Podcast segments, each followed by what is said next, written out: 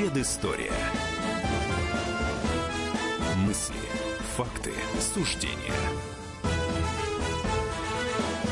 Здравствуйте, друзья. В студии радио «Комсомольская правда» Иван Панкин и Павел Пряников, историк, журналист, основатель портала толкователь.ру. И начнем мы с темы, которые сейчас обсуждают все. Это пенсионная реформа, конечно, но не о самой пенсионной реформе. Мы будем говорить, соответственно, об исторической части всего этого дела. В стране уже был пенсионный возраст 65 лет для мужчин и 60 лет для женщин у колхозников. А, так вот, как начислялись пенсии в СССР и как властям удалось обеспечить стариков, будем говорить в ближайшие 10 минут.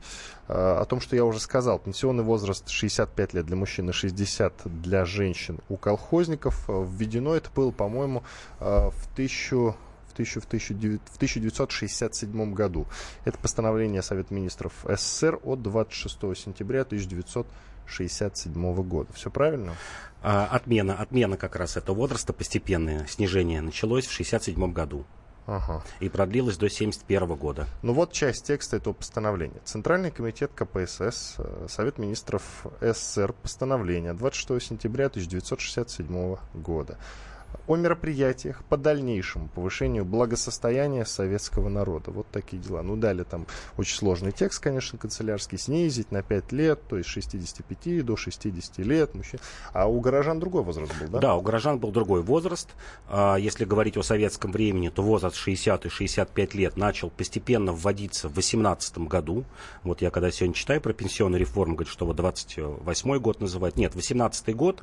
Кстати говоря, первым э, министром и женщиной женщиной, вообще первым министром женщиной э, в Советской России и э, первым министром социального презрения, как тогда назывался Народный комиссариат, была Калантай. И вот Калантай начал разработку в 2018 году. Эти пенсии были положены э, инвалидам революции, как тогда называлось. Потом начали расширять, расширили действие пенсии на политкоторжан. Это начало 20-х годов.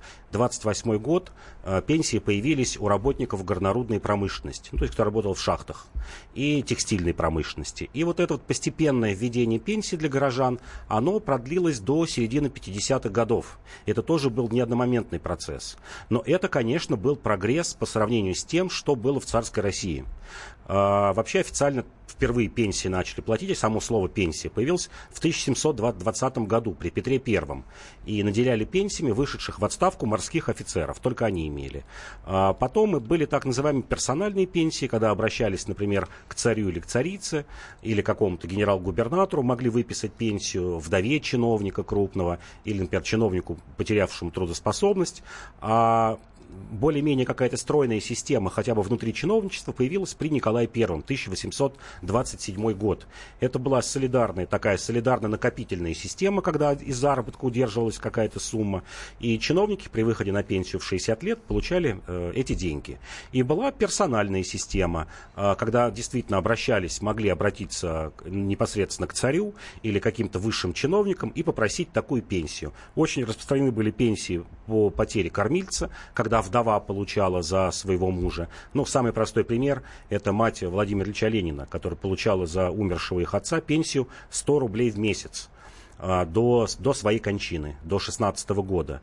Чтобы понять, сколько это на наши деньги, ну, это где-то, наверное, 1120-150. Вот такая пенсия была, а, за счет которой мать жила, и частично даже дети. А более-менее стройная система, как я сказал, начала появляться в 30-е годы, расширяться все больше и больше категорий граждан, которые начали получать пенсии. Впервые, наконец-то, э, начали получать пенсии инвалиды первой и второй группы. Вот были четко разъединены такие инвалидности. Пенсии были небольшие. Средняя пенсия по старости и по инвалидности первой группы в 1939 году была 50 рублей. Вот чтобы понять, сколько это много или нет, средняя зарплата была в то время где-то а, в районе 150-200 рублей. То есть это было 25-30% от средней зарплаты. А вообще, например, а, сапоги в 1939 году стоили 35 рублей, а пенсия была 50. Но уже худо-бедно помогала э, как-то существовать людям. Колхозники были лишены всяких пенсий. Вот это вот очень четкое деление в Советском Союзе э, на такие, на две большие группы, оно продолжалось до 92 года, вот как ни странно. До 92 года даже поздний Советский Союз, гуманный уже Советский Союз, э, колхозники были частично, ну не сказать, что поражены в правах, но ущемлены в чем-то по сравнению с горожанами. Откуда дискриминация? А, но это был такой путь, а, когда город действительно жил за счет деревни. Это был вот тот резерв, откуда было взять деньги для того, чтобы жили горожане. Советская экономика была закрытая, не было такой глобализированности, как сегодня, чтобы за счет нефтяных денег, например, или экспорта а, сырья жить и получать какие-то деньги. Считалось, что да, город это передовая часть общества. В общем, большевики тут никогда не лукавили, ни Ленин, ни Сталин, ни все остальные, когда говорили, что пролетариат это вот основная движущая сила социализма, а крестьяне это вот что-то такое э, зараженное мелкобуржуазностью. Крестьяне в конце концов отомрут, э, переродятся в обычных сельскохозяйственных рабочих. Ну и считалось такое отношение, как людям второго сорта. Вот как мы уже часто говорили, что горожане имели паспорта э, с начала 30-х годов, паспортизация 32-33 год. Э, крестьяне получили окончательно, вот последние крестьяне в 89 году, а реформа началась в 74-м. Также было с пенсиями. Э, крестьянин в среднем получал получал пенсии в начале 60-х годов, во-первых, начали давать только с 61 -го года крестьянам. Это было такое хрущевское послабление, и это казалось просто раем впервые колхозникам, что они будут получать пенсию. Пусть даже выход на пенсию был, как вот мы уже говорили, 65 лет для мужчин и 60 для женщин. Пенсия была 12 рублей. 12 рублей пенсия. Горожанин в то время имел э, э пенсию в среднем 45-50 рублей. В начале 60-х годов разница была в 4 раза. О, до этого срока, вот иногда очень такие скрупулезные историки говорят, нет, все же пенсии у крестьян были, у колхозников были, и до начала 60-х годов это было действительно так. Была система, когда колхоз мог до 2% своих доходов направлять на выплату пенсии. То есть были не государственные пенсии, а зависело от руководства колхоза, будет на что-то платить или нет. И платили в основном натурой. Вот есть множество документов, которые показывают, вот сколько крестьяне, пожилые люди э, в начале 50-х годов получали пенсии. Вот, например, Вологодская область, средняя пенсия была 10 килограммов зерна, вот натурой выдавали, и 1 кубометр дров никаких денег, вот еще раз, 10 килограмм зерна, 1 кубометр дров. Вот это такая пенсия была у крестьян. И с чем же связано вот это постановление Совета Министров СССР от э, сентября, от конца сентября 1967 года, э, в связи с чем решили снизить до 60-55 лет, соответственно, для а, колхозников? Решили снизить э, по простой причине, все же решили выравнивать город и деревню. Вот это как раз, э, если мы вспомним 67 год, это Косыгинские реформы, это еще продолжение в какой-то мере хрущевской оттепели, хотя она, конечно, затормозила и окончательно прекратилась после 68 года Чехословакии, которая вот напугал наше руководство. А считалось, что да, мы вот таким образом отдаем в какой-то мере долги э, селу, которое вынесло на себе основную тяжесть и войны перед этим, потому что основные погибшие солдаты, низшие э, служащие армии, это в основном были, конечно же, крестьяне-колхозники, э, люди, задавленные налогами, без паспортов, без зарплат. И это было, ну вот еще раз такой акт гуманизации, что да, мы все понимаем, мы благодарны вам, и все же постепенно начинаем отдавать деревне долги и вводить пенсии, и снижать пенсионный возраст, и э, гораздо больше стало пенсионеров уходить на инвалидности, потому что было такое предвзятое мнение, что, ну, инвалид и инвалид, но даже в колхозе ты там можешь каким-то счетоводом быть, если ты без ноги, без руки. Вот к горожанам было отношение, что да, инвалид первой группы, без ноги, да, конечно, куда ты пойдешь работать, а в колхозе ты вот вроде можешь быть в пределе, никуда тебе далеко ходить не надо, какой-то мелкой работой чуть ли не на дому заниматься. Вот была такая система. А ты мне скажи, как начислялись э, пенсии вот и городским, и деревенским вообще? Как эта система была, была выстроена? А, система опять была двоякая. В колхозах были отчисления. Колхозы платили за своих колхозников. Сначала а, отчисления были, как я уже говорил, 30-е годы 2%, в 50-е годы стало 4%, а в 60-е 5%, а в 70-е годы 6% от валового дохода. А в система э, пенсии у горожан была, когда предприятия отчисляли 12, 12% своего валового дохода в пенсионный фонд. Человек ничего не платил, платили предприятия. Спасибо, Иван Панкин, историк Павел Пряников в студии радио «Комсомольская правда». Сейчас прервемся на две минуты, после этого продолжим. А, как раз вот в эти июньские дни в 1974 году не стало ну, известного, известного полководца Георгия Жукова. Почему его, а не Рокоссовского, считают маршалом Победы, и поговорим как раз после перерыва. Оставайтесь с нами на радио «Комсомольская правда».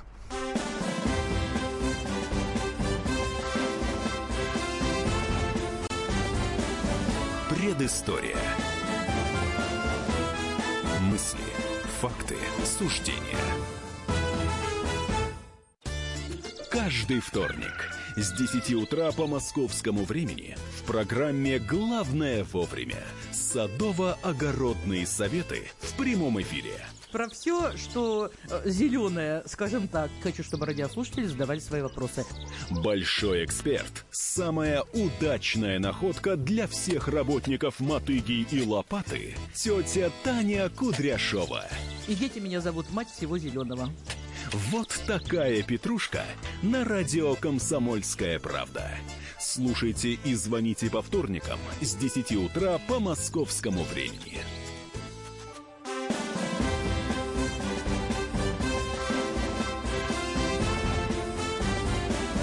Предыстория.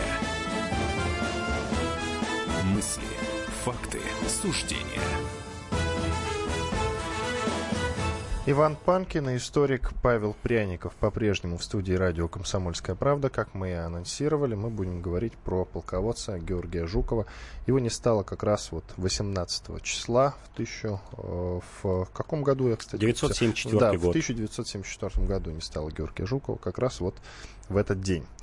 Итак, э, предлагаю вначале послушать достаточно объемный, правда, справочный материал, и после этого э, будем уже говорить о личности стал маршалом Советского Союза благодаря своему незаурядному полководческому таланту и удивительной прозорливости. 21 июля 1941 года начальник генштаба Жуков обзвонил округа и предупредил о возможном нападении Германии на СССР в ближайшие сутки. Он не ошибся. На протяжении Великой Отечественной его называли и Георгием Победоносцем, и маршалом-людоедом. Одни считали, что полководец добивается успеха любой ценой за счет жизни десятков тысяч солдат. Другие, наоборот, уверяли, что Жуков, как никто другой, заботился о бойцах и стремился избежать напрасных жертв. Однажды командующий фронтом Жуков отменил приказ старшего по должности начальника генштаба, когда речь шла об отступлении войск на другой рубеж обороны. «Войсками фронта командую я», — жестко заявил Жуков. Он не испугался обвинений в нарушении субординации. Известен его приказ о расстреле всех солдат и офицеров, которые покинут свои позиции при обороне Ленинграда. Сталин всегда направлял маршала на самые сложные участки фронтов. Однако, как после войны подсчитали историки, во всех масштабных операциях потери в войсках, которыми руководил Жуков, были гораздо меньше, чем у других военачальников. И он был единственным, кто не боялся отстаивать свою точку зрения в спорах со Сталином. Американский историк Альберт Аксел назвал его полководцем полководцев 20-го столетия, чудо-маршалом и военным гением. Между тем, в июне 46-го Жукова обвинили в незаконном присвоении трофеев и раздувании своих заслуг в разгроме гитлеровцев. Его сняли с должности главкома сухопутных войск, а также замминистра вооруженных сил страны и отправили руководить Одесским военным округом. Еще через 9 лет Жуков был назначен министром обороны СССР, но спустя два года уволен. И он был единственным маршалом, который после отставки не был зачислен в группу генеральных инспекторов Министерства обороны. В нее входили все полководцы войны, которые по состоянию здоровья или по выслуге лет оставили службу. Советский народ называл Георгия Жукова маршалом Победы. Ему первому во время Великой Отечественной было присвоено звание маршала – Войска под командованием Жукова остановили наступление группы армий «Север» на Ленинград. Он руководил разгромом гитлеровцев под Москвой. Именно тогда он не спал 11 суток подряд. Так, Павел, что правда, а что неправда в этом справочном материале? Да, все. Ну, начнем с концовки. Да. 11 суток подряд не спал. Ну, ну, многие об этом говорят и говорят, что это вполне реально. Уж такой он был ну, человек. Ну, это скорее говорит о том, что не было регулярного сна. Вот ложиться ночью и вставать утром. Э, сон был урывками. Все же 11 суток, тем более при таком сверхнапряжении эмоциональном и физическом, все же это было тяжело выдержать. Но это о многом говорит. О том, э, о многом говорит о, о Жукове, как о человеке, который который э, презирал э, праздность, презирал э, какие-то условности, которые были положены высшим военачальникам, и действительно считал себя плоть от плоти солдатом. Вот что его действительно отличало от многих командующих, то, что он оставался простым, простым человеком.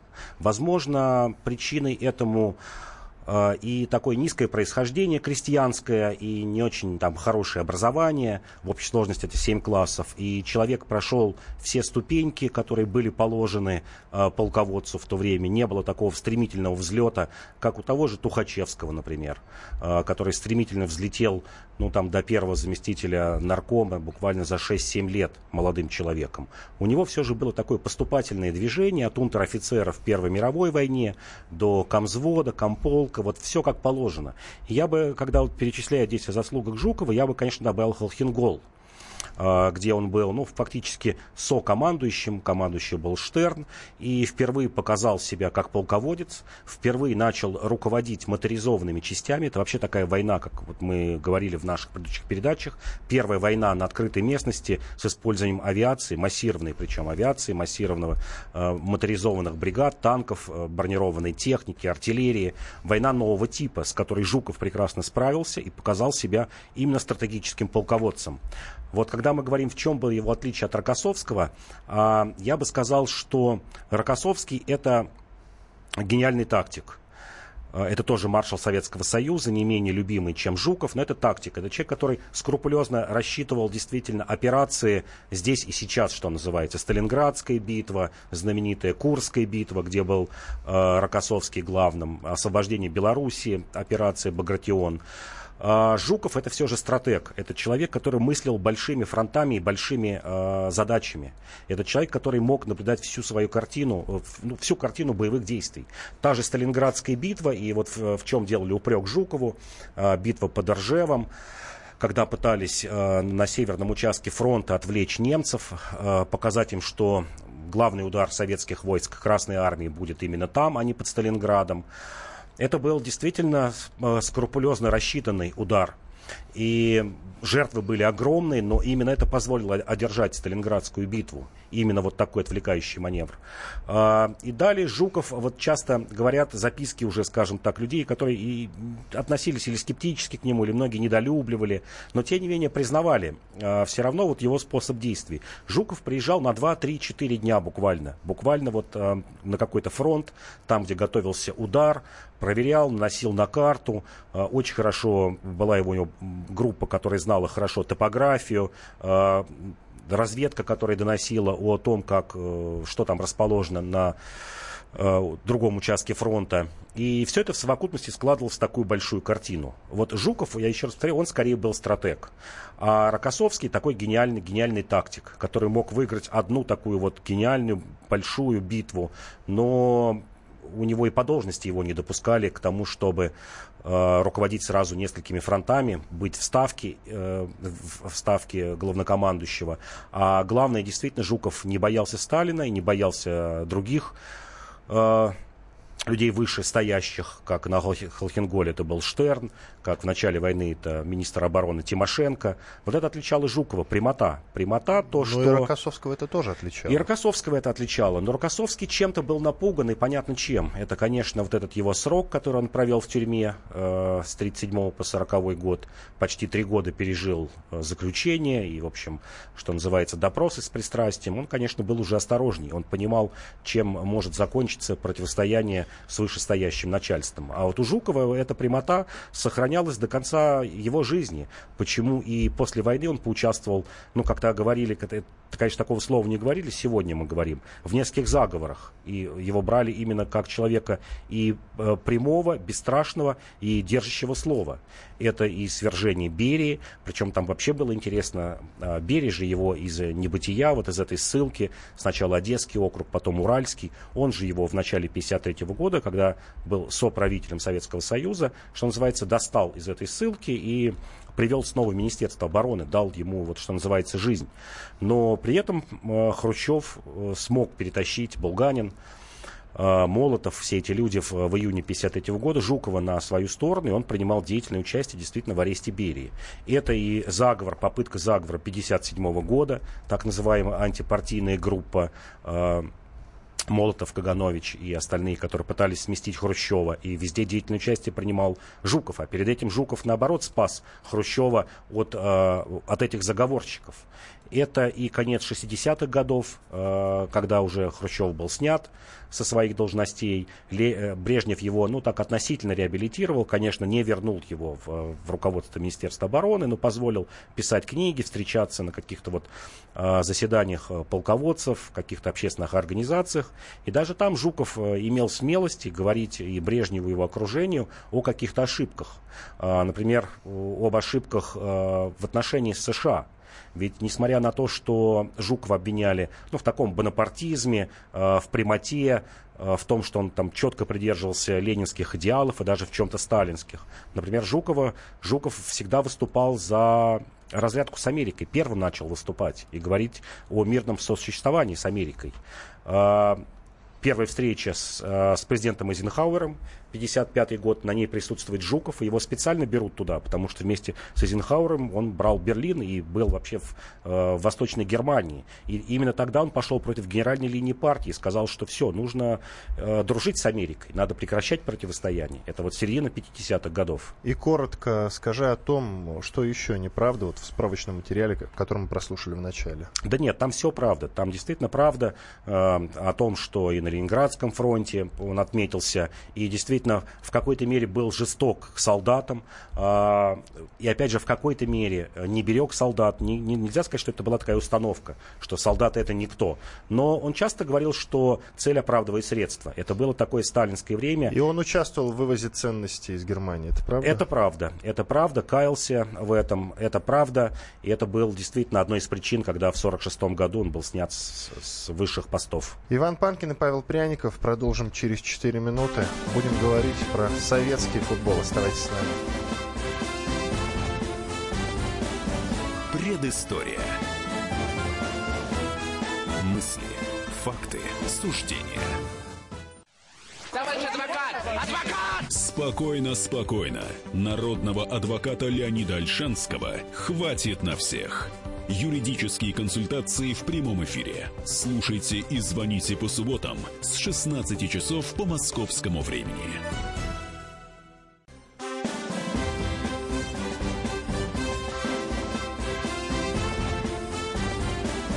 Предыстория. Мысли, факты, суждения – По-прежнему в студии радио «Комсомольская правда» Иван Панкин и мой коллега, историк, журналист, основатель портала толкователь.ру Павел Пряников. И две следующие части нашего эфира – мы посвятим разговору про советский футбол, выдающийся советский футбол. Так, вкратце, насколько у нас это получится, рассказать вот, в принципе, э, об истории советского и тренерского цеха, в частности, и игротского, если можно так выразиться, цеха, о том, почему вот в советские времена э, коваться футболистам было проще, получается, чем тогда. Хотя часто футбол играли, да не часто, а почти всегда футбол играли вообще заводские работники. Вот. Но э, вначале я предлагаю копнуть еще чуть более Э, глубже поговорить об истоках, а истоки у нас уходят туда, в Российскую империю. По-моему, даже а, с 1914 года. Поправьте меня, если не прав. Да нет, чуть-чуть пораньше. Даже раньше. Да, раньше. Вот первое поле прям четко зафиксировано, когда появилось настоящее футбольное поле с разметкой, с воротами, не просто поляна, пустырь, где играли. Это 1895 год. Вот прям можно от этого срока отсчитывать появление по-настоящему российского футбола. Начинали играть в 70-е, 80-е годы еще иностранцы, в основном англичане, которые здесь жили, работали, которых много было, немцы, шведы. А вот 1895 год это прям вот первое футбольное поле. А первый футбольный клуб это Санкт-Петербург, который назывался Кружок любителей спорта или часто команда спорт. Это 1897 год. И вот с этого времени начинается бурное развитие футбола. А, Москва и Санкт-Петербург конечно же, две таких главные точки. Но была еще третья необычная точка, это Орехово-Зуево.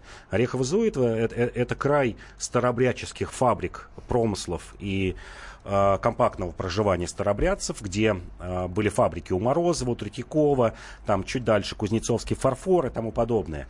И неожиданно вот эти предприниматели старобряческие начали создавать футбольные команды. А принцип был один, главный – отвлечь рабочих от пьянства – Это была такая утилитарная задача, и в Орехово-Зуево к 1912 году было 32 команды. Вот представьте, сегодня это там небольшой район Московской области, ничего такое особо, без каких-то громких имен, а тогда это был один из главных центров футбола. А, в 1912 году а, российская сборная попадает на Олимпиаду, а, проигрывает команде Финляндии 1-2. Вот финны как часть Российской империи, но играли отдельной командой.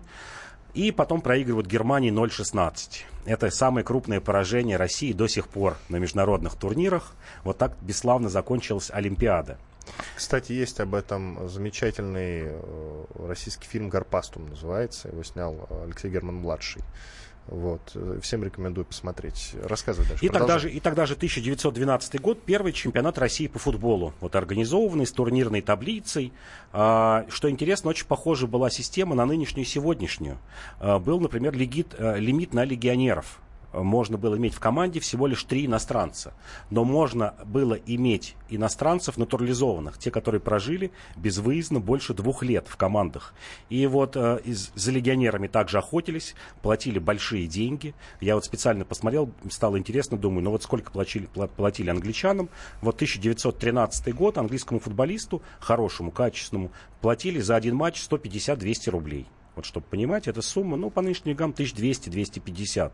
Но с учетом того, что это были клубы любительские, и сами англичане это были непрофессиональные Даже, футболисты. ты в рублях назвал, а не в фунтах а, стерлингах? Ну, здесь платили, они в России а, жили. Да, да, да. Да, да это понял. тоже были какие-то конторские служащие, могли быть инженеры, просто хорошо знающие футбол. Вот э, так был устроен чемпионат. И боролись, конечно, между собой два города. Затем была война, революция. Э, только в начале 20-х годов возродился российский футбол.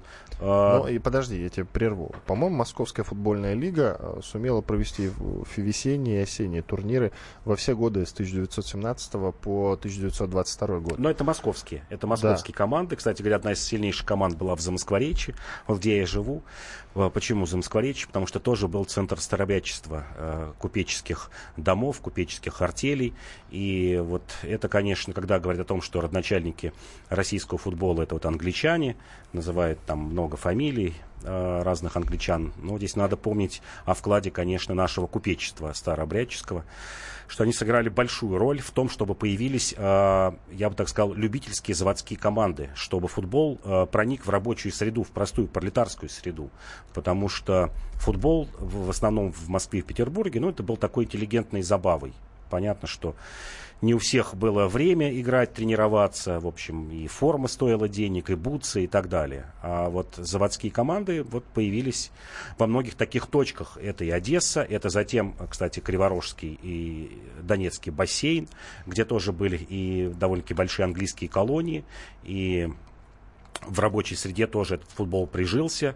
И после этого, кстати говоря, таких два толчка, Одесса и Восток Украины, два этих э, региона дали толчок развитию украинскому футболу. Мы попозже поговорим, что это, конечно, тоже стал одним из главных центров э, уже советского футбола, это, конечно, Украина. Но что происходило вот в этот период с 22 по 30 и дальше? Ты говорил, что расцвет футбола и вообще футбол начал зарождаться, если говорить об СССР, в 1936 году. Да, первый чемпионат 1936 год.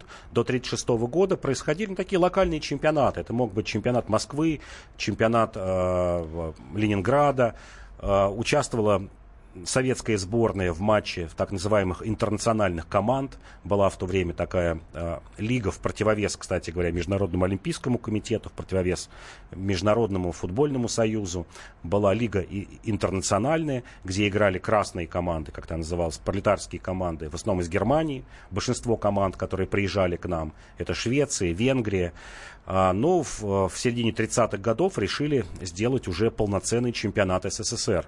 И футболу, кстати говоря, пришлось в то время э, отвоевывать, в общем, интерес у зрителей у других видов спорта. Э, в первую очередь, это, конечно, если брать зиму, это хоккей с мячом, русский хоккей. А летом было много видов спорта, таких, о которых мы уже сейчас и не помним. Это, конечно, городки, это для, скажем так, рабочих, это настоящая русская игра. Лапта и, к примеру, регби. Регби это тоже э, имел гораздо больший, я бы так сказал, влияние в крупных городах, чем футбол. И регби пришлось запрещать. Э, это признали вот буржуазным видом спорта, и это в какой-то мере открыло зеленую улицу для э, футбола в 30-е годы. И 36 год, это, конечно, доминирование московских команд. Я бы вообще вот так советский футбол, начиная с 1936 года и по 91 год, разбил вот четко по периодам. Вот с 1936 года и по середину 60-х годов, это, конечно, доминирование московских клубов. А, потому что футбол становится забавой и э, ведомств, и забавой даже отдельных людей, как, например, Василия Сталина, который содержал вот э, свои команды, армейские команды и по хоккею, и по футболу. Берия очень любил футбол и, например, был таким, ну, сказать, куратором московского «Динамо». А, были команды у у, у обществ различных, это и локомотив, и общество металлистов, и металлургов, там десятки команд назывались металлург или металлист, и, пожалуй, как раз тогда именно зарождается любовь к Спартаку, э, и получает Спартак название народной команды, потому что он не принадлежал вот к этим крупным влиятельным э, обществам. И до сих пор вот сохранился э, такой ореол у команды, что это народная команда, потому что у них нет сильных покровителей. Потому что, как я уже говорю, в то время э, почти все клубы э, были вот распределены между какими-то влиятельными ведомствами или влиятельными люди, людьми. А «Спартак», который был, ну, такой пищевик, что-то такое вот общественное, народное, и воспринимался как народная команда. И как раз э, «Спартак», «Динамо» и «ЦДК» вот три таких монстра, которые разыгрывали э, чемпионские звания до середины 50-х годов. Более того, любопытно, и об этом, я надеюсь, ты об этом сейчас скажешь, многие футболисты, многие многие игроки в те времена играли не только в футбол, они играли также и в хоккей. Да, безусловно. Безусловно. Насчет баскетбола не буду уточнять, да. наверное, не все, но вот футбол, хоккей, это вот было, в принципе, одно и то же. Если да. выходишь на поле футбольное, будь любезен, надевай коньки тоже. Конечно. Вот уникальный человек Всеволод Бобров, который был э, капитаном олимпийской сборной и по хоккею, и капитаном олимпийской сборной по футболу. По-моему, это такой феномен, и вряд ли кто-то теперь повторит. Причем и стал олимпийским чемпионом и, и, и там, и там. И действительно, до середины 50-х годов футбол еще был полупрофессиональным. Редко кто, что называется, отдавал всю жизнь футболу, а совмещали это с профессиями. Э, работали где-то, пускай, может быть, там не 6 часов, не 6 дней в неделю, не по 8 часов э, в день, но, тем не менее, работали за станком, числились, очень много воевало людей. Э, кто-то прошел через лагеря, как братья Старостины, у всех была разная судьба, но, тем не менее, футбол до середины 50-х годов оставался, ну, я бы сказал, таким полулюбительским. Уже, конечно, нельзя его назвать совсем любительским, полупрофессиональным или полулюбительским. При должном... Но ставки делались не любительские. Ну, это да, это да. Но, с другой стороны, любой э, человек, не было еще хороших спортивных школ, любой человек мог прийти на футбольное поле, показать себя на нескольких тренировках и войти там э, в какую-то команду, пусть не, не в главную команду, но те, которые были сначала заводскими, потом там команды первой лиги, команды каких-то обществ. Э, путь от... Э, от низов до верхов в футболе был очень короткий. Вот в то время люди делали, если ты действительно по-настоящему был талантлив, ты довольно-таки быстро, быстро делал карьеру. Если вот даже чуть, чуть позже брать, э, например, такого человека, как Стрельцов, знаменитый, конечно, наш бомбардир, это вот такой же путь. 8 э, классов образования, работа на заводе, и буквально вот заводской паренек идет, э, тренируется куда-то в заводской команде, а через три года играет э, в, в торпедо и становится одним из лучших бомбардиров.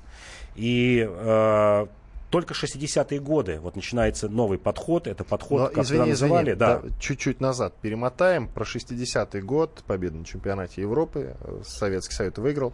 Э, но об этом чуть позже. Сначала чуть-чуть вернемся к сталинским временам. Еще раз расцвет при Сталине футбола, он был или нет? Об этом много спорят. Это сложно. И, кстати, могу точно сказать, что Сталин футбол, например, не жаловал. Да, Сталин футбол не жаловал. Сталин вообще считал, что спорт это такая, э, должен быть прикладным. Любил борьбу, бокс, как понятно, человек такой вот, как грузин. Это такие виды спорта горские. А, и считал, что спорт должен вот воспитывать, воспитывать характер и, как, что называется, качать мышцы. А развлечения такие, кто-то бегает с мячом, это все, все, все в пустоту. Прервемся сейчас на две минуты и после этого продолжим говорить про футбол. Иван Панкин и Павел Пряников, историк-журналист, основатель портала толкователь.ру. Вот буквально две минуты и продолжаем, так что никуда не переключайтесь.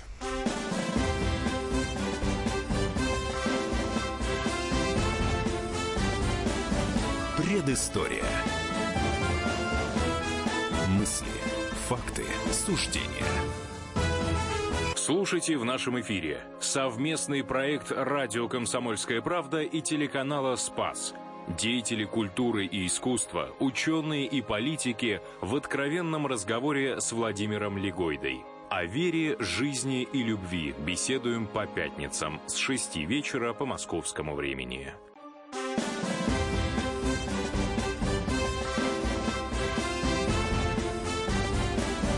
Предыстория. Факты, суждения – Иван Панкин и Павел Пряников, историк, журналист, основатель портала толкователь.ру. Продолжаем. Я напомню, что говорим мы про советский футбол. Ну, такая история, насколько это возможно пересказать. Конечно, мы не можем рассказать, допустим, про все чемпионаты мира, Европы, как там у нас складывались дела. Это, мне кажется, отдельный разговор для отдельного целого часового эфира. А, мы говорим про несколько периодов, как расцвета нашего футбола, так и заката, если можно так говорить. Вот сейчас будем говорить про 1960 год. Это сборная, э, в этом, в этом году сборная СССР стала чемпионом Европы. Вот такие дела. И, пожалуй, это самое главное, на мой взгляд, достижение советского да, футбола. Да. Это, конечно, победа в том самом чемпионате. Мы еще выигрывали Олимпиаду. Я, правда, сейчас не 56-й год. И еще потом, и еще потом. Да, и потом 88 год еще раз. Вот, видишь, да, я помню, что несколько раз такое mm-hmm. было. Но вообще, как правило, мы чаще выходили из группы, и вообще на каждом, э, на каждом соревновании крупном советская сборная всегда показывала себя очень круто. И для европейских команд, даже для грозных команд всегда считалась соперником таким достаточно принципиальным. Я думаю, что ты тут не будешь со мной спорить. Нет, Но, конечно, а, конечно. Я бы хотел, чтобы ты рассказал о том, как ты считаешь, с чем связаны были вот некоторые периоды расцвета нашего футбола. А, период расцвета, я думаю, был связан э, с оттепелью. Я думаю, был связан вот с раскрепощением общества. Если заметить э, периоды главные успеха нашей футбольной команды, они будут приходиться именно на вот такие периоды каких-то политических перемен. Это вот начиная с 56 года победы на Олимпиаде и 70-й год э, поражения в финале чемпионата Европы, но тем не менее. Вот 14-летие, такое захватившее хрущевскую эру. Дальше мы видим, это конец 80-х годов, это еще раз, еще один такой взлет. Это победа на Олимпиаде в 88 году, это в этом же году второе место на Европе, это вообще прекрасные выступления киевского «Динамо» на международной арене. Ну и в какой-то мере мы видим 7-8 э, год, третье место Европы, это если так заглядывать в наше время.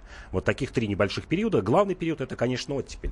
Это раскрепощение, это когда люди увидели, что Советский Союз может добиваться успеха не только в войне, как тогда э, считалось, а может добиваться успеха, быть ориентиром для всего мира и в других областях, в, в области науки, кинематографа, в том числе спорта, когда множество, просто тысячи мальчишек, десятки тысяч пошли в любые виды спорта, не только в эти. Это же расцвет хоккея, баскетбола, вот всего, чего только можно. Водное поло, плавание, всех видов спорта. Это раз. А второе, это, конечно же, а, забота государстве о том, чтобы спорт становился организованным. Вот когда мы до этого говорили, что это были обычные заводские команды, куда каждый мог а, прийти и попробовать свои силы, то начиная с 50-х, 60-х годов это становится стройная система. Это система детско-спортивных школ, это система полей футбольных, а, что для нашей северной страны всегда было проблемой.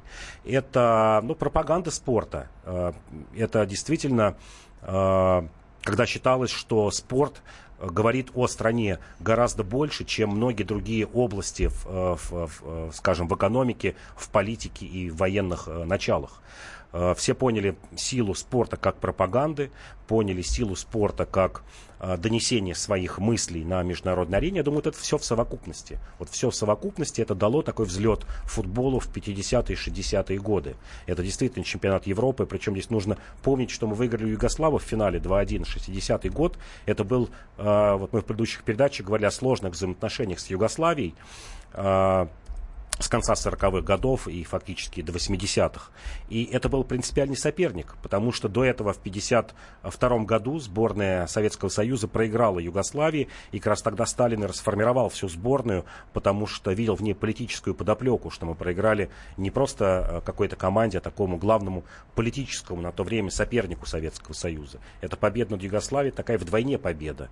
И это чуть позже будет и четвертое место на чемпионате мира, недостижимые пока для для нас достижение, э, результат выйти в полуфинал чемпионата мира. Это два раза второе место на чемпионате Европы. Э, это сборная, которая могла обыграть любую команду. Ну, может быть, Бразилия только на то время была той сборной, с которой ну, был результат не предопределен, э, точнее предопределен с самого начала. И дальше, конечно, такой закат в какой-то мере это 70-е годы, хотя были такие локальные успехи. А, это победа киевского и тбилисского «Динамо» в международных кубках, это победа «Динамо Киева» в Суперкубке, а, когда обыграли Баварию. Это появление, ну, я бы сказал, тренера Вундеркинда, тренера чуда, конечно, Лобановского. Считаю его главным и лучшим тренером э, Советского Союза. Человек... Нет, ну, тренеры были славные всегда. У нас тренерская, советская тренерская школа всегда Это была. всегда была, да. И Старостин, и Бесков, и много Так же, как и вратарская школа. Можно. Так же, как вратарская, Лев Яшин, Ренат Досаев люди, становившиеся лучшими вратарями мира. Я, кстати, и, вот, извини, и тренерская про, школа, да. Про тренерскую школу коротко еще скажу. Э, например, знаю, что несколько наших тренеров в свое время работали в Исландии. То есть Исла... Исландия вообще обязана вот своим футболом нынешним вообще советской тренерской школе, потому что были такие тренеры, как Юрий Ильичев, э, который работал э, в столичном исландском клубе «Валюр». Причем «Валюр» — это клуб, это неизменный конкурент Рейкьявика в битвах за чемпионство. И еще Юрий Седов, который тоже достаточно плодотворно поработал и с клубом «Викингур» выигрывал чемпионат чемпионат страны. Вот такие дела. То есть, э, ну, вот представь да, себе. но результат говорит сам за себя. Конечно, это гегемония киевского «Динамо», начиная с 70-х годов и до э, середины, даже до конца 80-х, как я вот и говорил о периодизации, что вот наш советский футбол можно разбить на два больших отрезка. Это гегемония московских клубов и затем гегемония украинских команд. Здесь нужно помнить, что кроме «Динамо» Киева прекрасные команды и Днепр, и Шахтер, и Карпаты, и вплоть до каких-то небольших таких клубов, как «Металлург» Запорожье, который в, по, под окончании Советского Союза вышел э, в высшую лигу. И вообще можно сказать, что три главных точки было в советском футболе школе, где, э, где он развивался и, и получал огромную поддержку. Это Москва, Украина и Грузия. Грузия маленькая республика э, с населением там 3-4 миллиона человек имела в, в какое-то время 4, 4 клуба э, высшей лиги. Динамо Тбилиси, Гури Ланчхути, Торпедо Кутаиси. А, и э, команды, которые прям были на грани выхода в высшую лигу, Динамо Батуми, Динамо Сухуми. То есть, э, если сравнить, например, с крупными республиками, э, с более крупными республиками Средней Азии, мы нигде не увидим такого расцвета футбола. Это такие, ну, команды середнячки Пахтакор, Кайрат в Узбекистане, Казахстане, а остальное это просто какая-то первая лига Туркмения, Киргизия. Вот три этих точки. О чем это говорит? О том, что в этих республиках понимали значимость футбола и понимали значимость его как такой э, части, части, части национализма. И мы в будущем увидим как раз вот эти две точки Украина и Грузия, и еще одновременно 80-е годы это сильнейший клуб Жальгерис. Вот в трех этих точках возродился футбол как, такая, как такой национальный протест а, против а, центрального правительства и Москвы. И мы увидели как раз зачинщиками развала Советского Союза и, и стали эти три республики. Грузия, Украина и Литва. Вот такой вот, скажем, интересной, интересной параллели. Вот ты связываешь э, успехи в футболе с реформами, а я тебе вот что хочу сказать. Э, Лобановский, э, которого ты называешь, ну, конечно, заслуженно одним из лучших тренеров советских, вот, именно тренеров советских, то, наверное, это был один, один из тех людей, которые вообще э, скажем так, избаловал игроков деньгами, потому что он говорил, как человек может нормально играть в футбол, если он получает мизерную зарплату. Времена-то изменили, сейчас уже не Сделал футбол Союз. профессиональным. Иван Панкин и Павел Пряников были с вами. Всего доброго, до свидания. С тобою мы объехали полсвета, но каждый раз тянуло нас домой. Поставь мою любимую кассету, Давай передохнем перед игрой, Тебе судьбу мою вершить, Тебе одной меня судить. Команда молодости нашей, Команда, без которой мне не жить.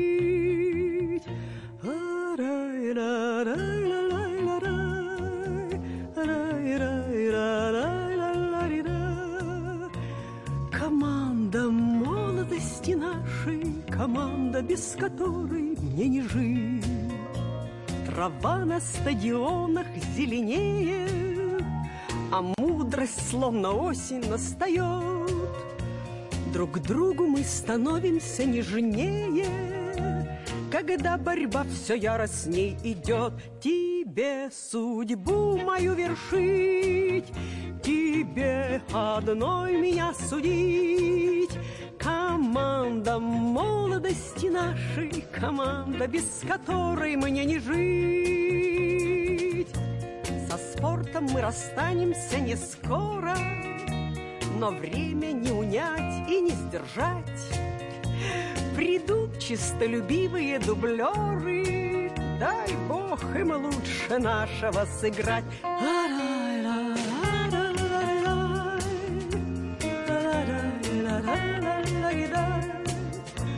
Команда молодости нашей, команда, без которой нам не жить.